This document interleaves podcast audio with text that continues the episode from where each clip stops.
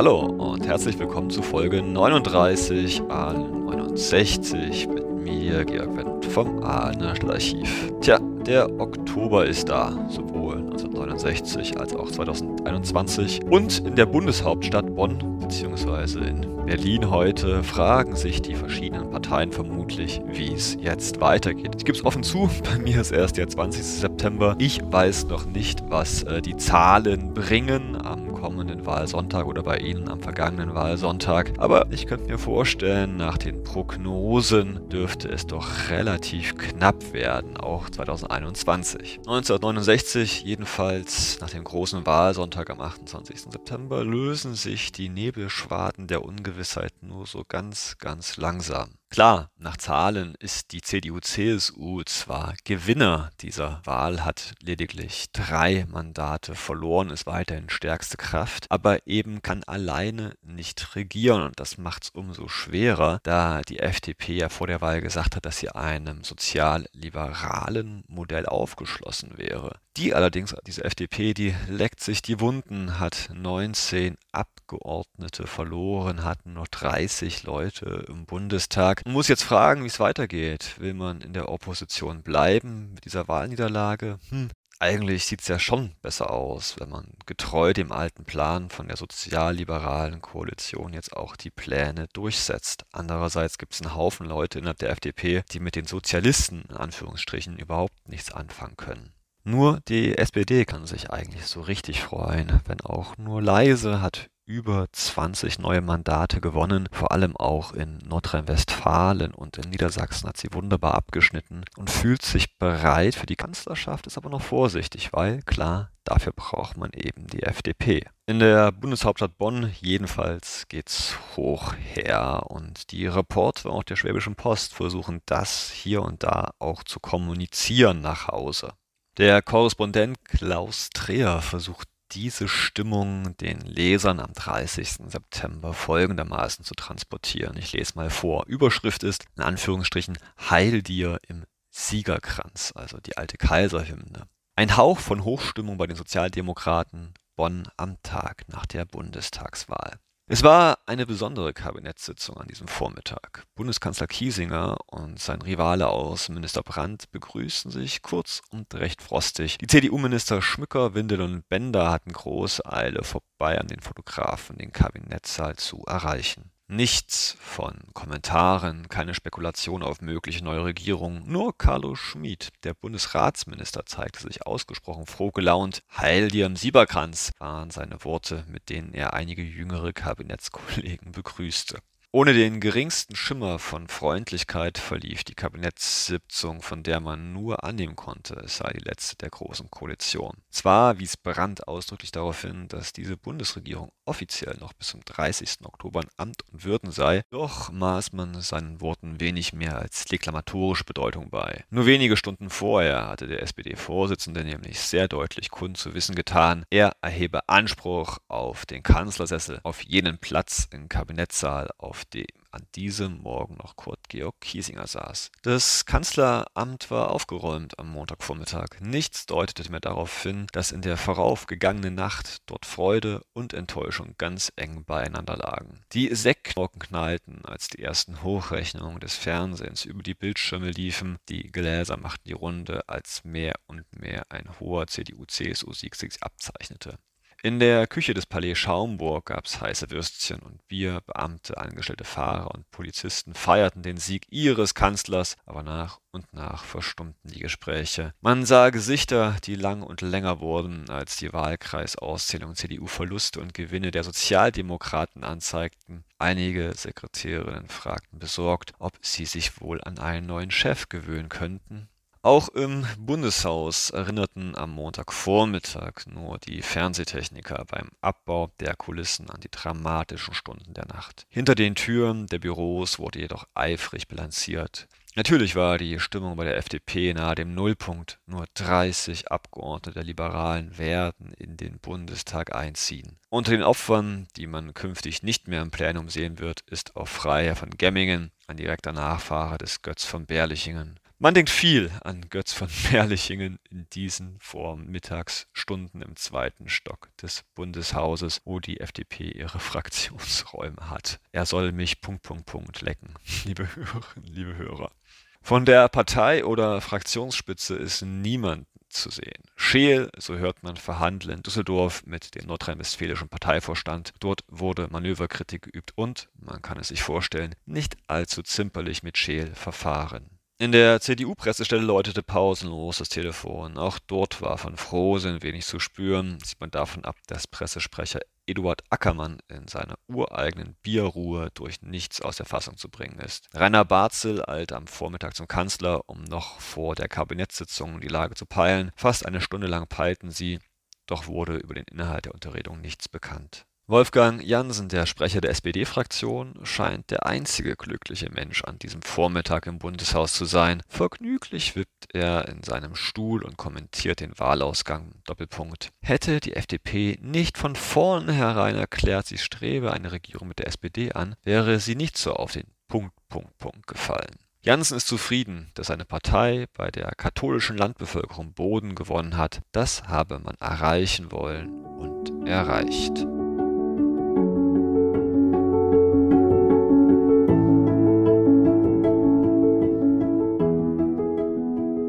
Auch international bekommt diese Bundestagswahl große Aufmerksamkeit. Die Schwäbische Post macht am selben Tag, also am 30. September, so eine kleine Presseschau, aus der ich ganz gern mal vorlesen möchte. Sie beginnt mit England. Das Scheitern der NPD sei, Zitat, ein politischer Segen für das westliche Bündnis, meint der konservative Daily Telegraph. Das Blatt schreibt weiter. Die Wahl in der Bundesrepublik hat keinen größeren Schock, sondern eine große Erleichterung gebracht. Von Tattens neonazistischer NPD konnte die 5%-Hürde nicht überwinden und wird daher im neuen Bundestag nicht vertreten sein. Man muss diese Tatsache als einen politischen Segen für das ganze westliche Bündnis betrachten. Es wäre schön, wenn man jetzt glauben könnte, Moskau sei von den Befürchtungen eines kleinen Mini-Nazi-Wiederauflebens befreit und die sowjetische Politik werde als Ergebnis künftig offener sein. Unglücklicherweise wird es jedoch so sein, dass die sowjetische Propaganda das deutsche Gespenst weiter aufbaut. Das Scheitern der extremen Linksgruppen Punkt, Punkt, Punkt wird Moskaus Erker nur verstärken. Zweifel hat die französische Zeitung Le Figaro an der Fortsetzung der Großen Koalition. Zitat die Erfahrungen haben gezeigt, dass die Notwendigkeiten der Politik die Wunden des Wahlkampfes leichter vergessen machen. Aber auch dann, wenn sie zu der gleichen Lösung kommen, werden die Verhandlungen zwischen den beiden großen Parteien länger und schwieriger sein, weil jede Seite in den Schwierigkeiten der Koexistenz ihre Lehrzeit hinter sich hat. Die New York Times aus den USA begründet den Erfolg der CDU-CSU folgendermaßen. Der Hauptgrund für den knappen und nicht sehr überzeugenden Wahlsieg der Christlichen Demokraten von Bundeskanzler Kiesinger ist klar: Doppelpunkt. Im entscheidenden Moment hat es eine Mehrheit nicht riskiert, eine Partei auszuschalten, die die Bundesregierung über 20 Jahre geführt und den Aufstieg der Bundesrepublik aus Niederlage und Ruinen zu einem bisher nicht dagewesenen Wohlstand und internationalem Ansehen präsidiert hat Während der italienische Messaggero quasi die Möglichkeit einer Neuauflage der Großen Koalition ausschließt, geht es beim TASS vor allem natürlich um die Nichtwahl der NPD. Zitat von der Nachrichtenagentur der Sowjetunion TASS Doppelpunkt. Es ist ein bedeutendes Ergebnis, dass es der neonazistischen NPD nicht gelang, ihren geplanten Durchbruch in den Bundestag zu verwirklichen, der vor einigen Monaten noch als ihre politische Hauptaufgabe bezeichnet worden war. Dies sollte als wichtige Errungenschaft der westdeutschen Demokraten und Antifaschisten gewertet werden, die es sich zum Ziel gesetzt hatten, diese neonazistische Partei vom Einzug in den Bundestag abzuhalten. Es ist jedoch höchst beunruhigend, dass sich die Zahl der für NPD-Kandidaten abgegebenen Stimmen gegenüber früheren Wahlergebnissen mehr als verdoppelt hat. Dazu schreibt die DDR-Presse, das Neue Deutschland auch passenderweise, Zitat, Dank der politischen Schützenhilfe der CDU-CSU habe die rechtsradikale NPD ihren Stimmenanteil im Vergleich zu 65 mehr als verdoppelt. In Polen wird die Bundestagswahl folgendermaßen kommentiert. Das Ergebnis und der Sieg der CDU-CSU zeigt nach unserer Auffassung, dass die Mehrheit der Wähler in der Bundesrepublik weiter, Zitat, konservativen und nationalistischen Schlagworten Unterstützung gibt, obwohl die SPD einen Zuwachs der Stimmen verbuchen konnte. Radio Warschau wies in seinen Morgennachrichten jedoch auf die Möglichkeiten einer SPD-FDP-Koalition und auf die persönliche Niederlage von Verteidigungsminister Gerhard Schröder und des vertriebenen Politikers Reinhold Rehen. Klar, da geht es ja um die Anerkennung der Ostgrenze bzw. die Rückforderung der Vertriebenen in Schlesien und in Pommern.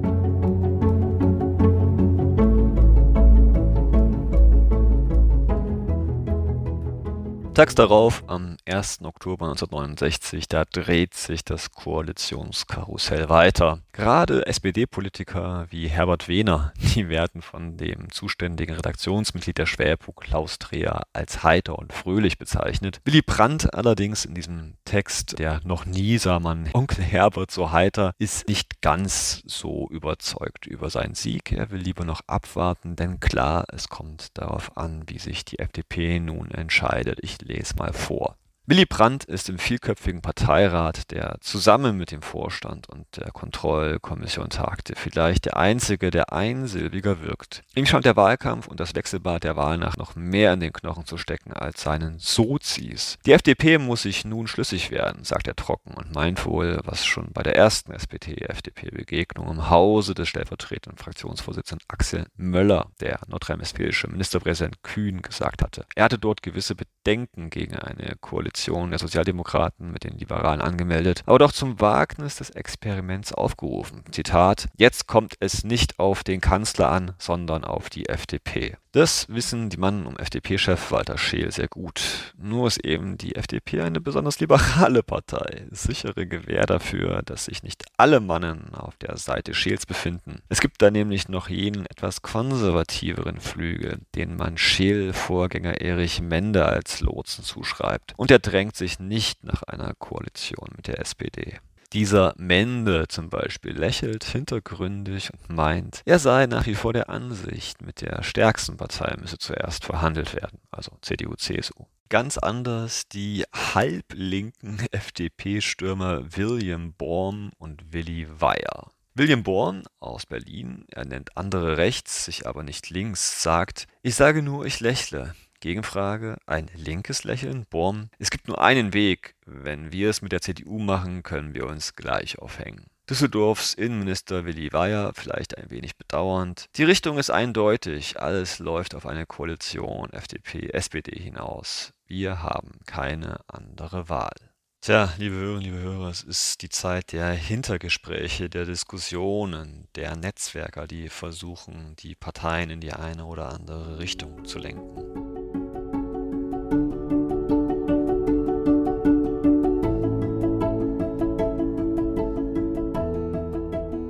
Noch am Wahlabend hatte sich Kurt Georg Kiesinger ganz gute Chancen ausgerechnet. Allerdings seit Dienstagabend schwinden die doch ganz immens, denn da wurde bekannt, dass die FDP zunächst mal Gespräche mit der SPD und eben nicht mit dem Wahlsieger der CDU, CSU führen möchte. Entsprechend berichtet am 2. Oktober, also am Donnerstag 1969 die Schwäpo über, nun Zitat, das harte Brot der Opposition, der CDU, CSU stehen schwere Zeiten bevor, auch der Parteiapparat muss ausgebaut werden. Einstweilen ist es ja still geworden um die Kanzlerpartei CDU. Seit Kiesinger in der Wahlnacht über das Fernsehen sprach, hat er sich in der Öffentlichkeit nicht mehr geäußert, was nicht heißen kann, dass die Träte zwischen Kanzleramt, Parteizentrale und Fraktionsbüro tot geblieben wären. Aber ein rettender Funke scheint nirgendwo übergesprungen zu sein. Noch in der Wahlnacht sah man den rheinland-pfälzischen Ministerpräsidenten Kohl in unmittelbarer Nähe Kiesingers. Er, dem gute Beziehungen zur FDP nachgesagt werden, ist seit Sonntag in der Bundeshauptstadt. Den Stein der Weisen scheint aber auch er bislang noch nicht gefunden zu haben. Sollte die Enttäuschung im Unionslager in eine Art Lethargie ausgeartet sein? Hoffnungen sind in der Tat geschwunden, auch wenn pausenlos Gespräche interner Natur stattfinden. Für den Kanzler indes war es bitter, als am Dienstagabend die FDP-Spitze mit Walter Scheel seiner Einladung folgend im Palais Schaumburg vorsprach, um lediglich mitzuteilen, man werde zunächst mit der SPD über eine Regierungsbildung verhandeln. Vielleicht hat das eine Rolle mitgespielt, als Kiesinger seinerseits einer Einladung des Fraktionsvorsitzenden Barzel, also von der CDU, fernblieb, der am gleichen Abend dem Elverrat der Union zu sich nach Bad Godesberg gebeten hatte. Dort unterhielten sich bis kurz vor Mitternacht die stellvertretenden Fraktionsvorsitzenden der CDU-CSU und die Chefs der wichtigsten Arbeitskreise. Aber, liebe Hörerinnen, liebe Hörer, die Hoffnungen von Barzel dürften sich auch da schon äußerst in Grenzen gehalten haben. Alles schien in Richtung SPD, FDP hinauszulaufen. Und die CDU musste sich auf harte Oppositionsjahre, die ersten überhaupt in der bundesrepublikanischen Geschichte, gefasst machen. Und das war gar nicht so einfach, denn wenn eine Partei ewig lang gewohnt daran ist, regieren zu können und eben entsprechend auch Regierungsorgane nutzen zu können, das Bundeskanzleramt oder eben auch die verschiedenen Ministerien, dann muss man auch, ich sag mal, immobilientechnisch ein bisschen aufbauen und gucken, dass man eine eigene Parteizentrale, die man in der Form, in der Größe noch gar nicht in Bonn hat, erst noch aufbauen muss. Sehr ungewöhnte und schwierige Zeiten werden das für die CDU nun werden erstmal. Aber klar, die Sache ist noch nicht durch und auch am 3. Oktober, am Freitag, kann Redaktionsmitglied der Schwerpo Klaus Träger lediglich beschreiben, Zitat, in Bonn sprangen die Ampeln auf Gelb, aber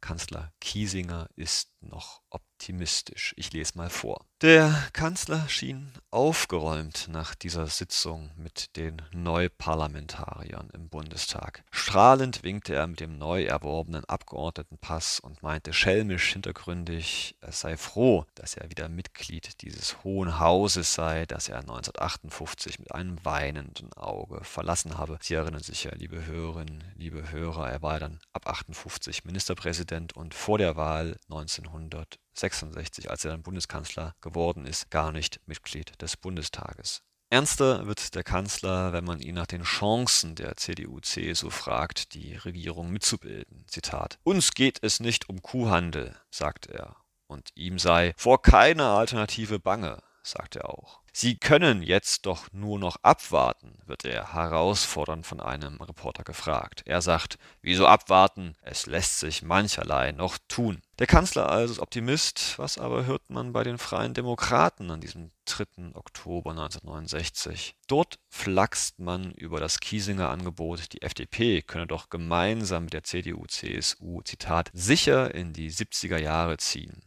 Kiesinger bis 1980, na, wenn er das überhaupt selbst überlebt, ist der freidemokratische Kommentar. Man ist auf Erich Mende, Sie wissen ja, der altkonservative FDPler, sauer, wenngleich nicht böse. Er hatte im Wissen, dass alles auf SPD, FDP hinausläuft, die Allparteienregierung, also mit CDU, CSU, SPD und FDP vorgeschlagen, was freilich niemand in der FDP wollte. Die Entscheidung letzten Endes fiel an diesem 3.